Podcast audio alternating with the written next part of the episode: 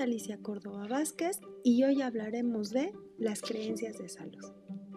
Este modelo es una inspiración cognitiva que considera los comportamientos como resultado de un conjunto de creencias y valoraciones que el sujeto aporta a una determinada conducta, situación de respuestas a una serie de problemas de carácter social relacionado con la educación para la salud.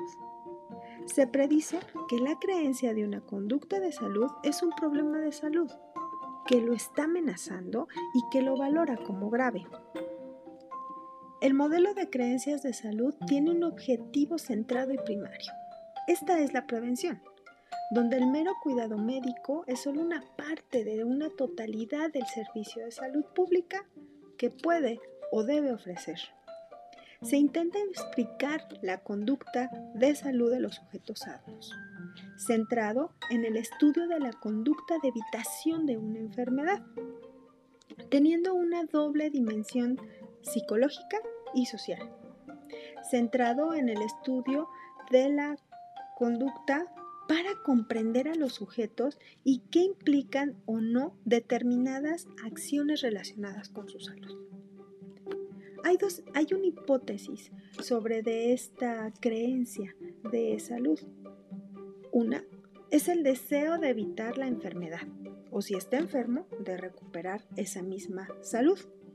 Y la otra se encuentra en la creencia de que una conducta saludable específica puede prevenir la enfermedad. O si está enfermo, la creencia de que una conducta específica puede aumentar la posibilidad de recuperar la salud. Dentro de una percepción subjetiva que tiene cada ser humano, se encuentra el riesgo de caer enfermo y por un lado las consecuencias de la pérdida de salud o por otro lado las consecuencias médicas clínicas o también existen las propias consecuencias sociales en otro lado. La elección con este modelo es describir un panorama mucho muy amplio que abarca la figura donde el individuo no solamente previene la enfermedad, sino que por medio de conductas que se encuentran específicas, recupere tanto su bienestar como su salud y que también tenga una propia percepción de la enfermedad que le aqueja. Esto es, que también conozca las consecuencias físicas, médicas y clínicas, pero también su impacto social.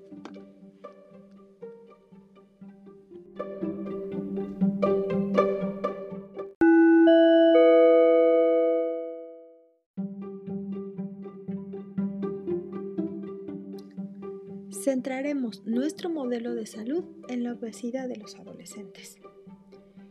La obesidad se considera un problema grave que tiene consecuencias negativas, no solo en la salud física, sino también psicosocial. Se pueden llegar a considerar factores de riesgo de la obesidad y podemos conocer mecanismos preventivos y también tratamientos de la obesidad. Pero nosotros nos vamos a enfocar prácticamente en estas medidas preventivas y en su tratamiento específico para cada problemática en particular.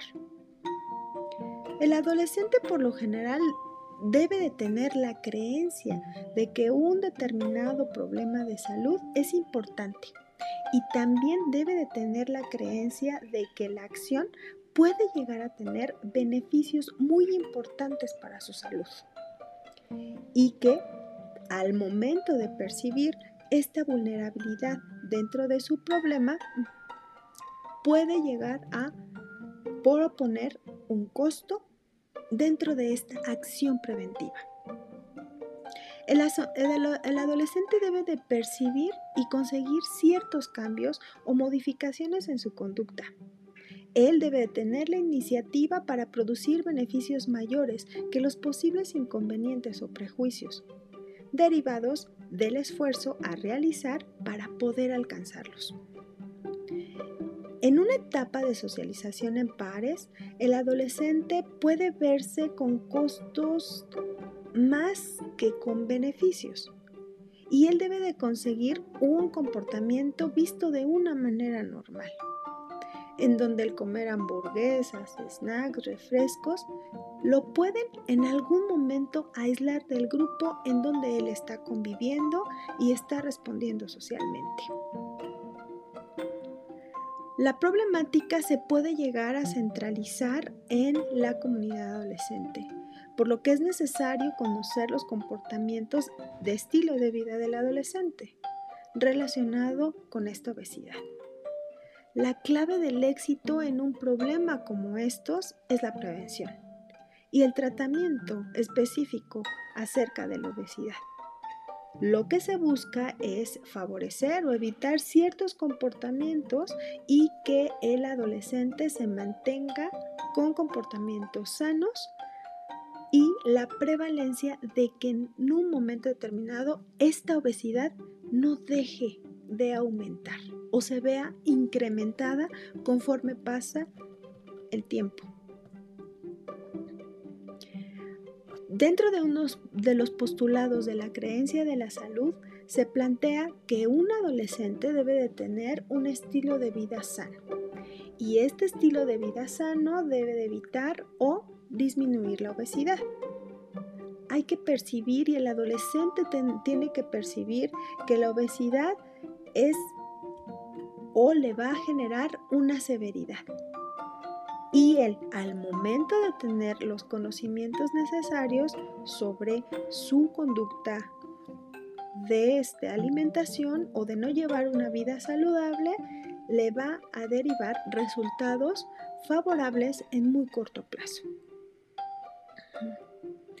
Al ser un paso cognitivo perceptivo, el reconocimiento de algo por sí solo no es un indicador prácticamente de un cambio de conducta se tiene que demostrar una serie o una cierta cantidad de información para que él pueda iniciar un proceso y pueda conducir un cambio dentro de su comportamiento. El adolescente que conoce la obesidad va a determinar que no solamente es una enfermedad crónica o un problema estético, sino que también él va a conocer y va a vislumbrar cómo hay complicaciones físicas, también psíquicas o en un momento también dado sociales a corto plazo.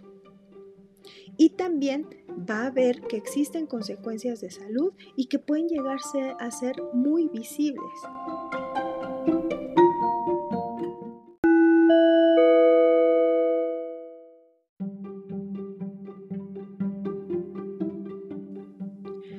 Los problemas que puede llegar a tener un adolescente debido a la obesidad a corto, mediano y largo plazo son problemas de salud, como síndrome metabólico, diabetes, problemas del corazón o hipertensión, problemas de salud psicosocial, como hacer nuevas amistades, encontrar pareja y problemas de imagen.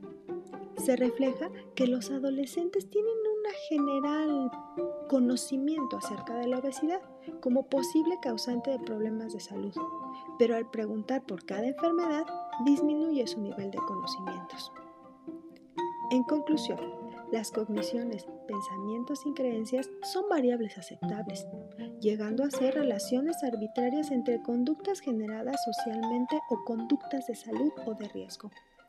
Relaciones dependientes de las funciones contextualmente proporcionadas donde las creencias de salud se van a centrar no solo en el objetivo, ni tampoco en las acciones, creencias o actitudes del sujeto, sino que también se centrarán en las conductas que puede realizar el sujeto, tanto para beneficio de su salud o para conseguir un bienestar pleno.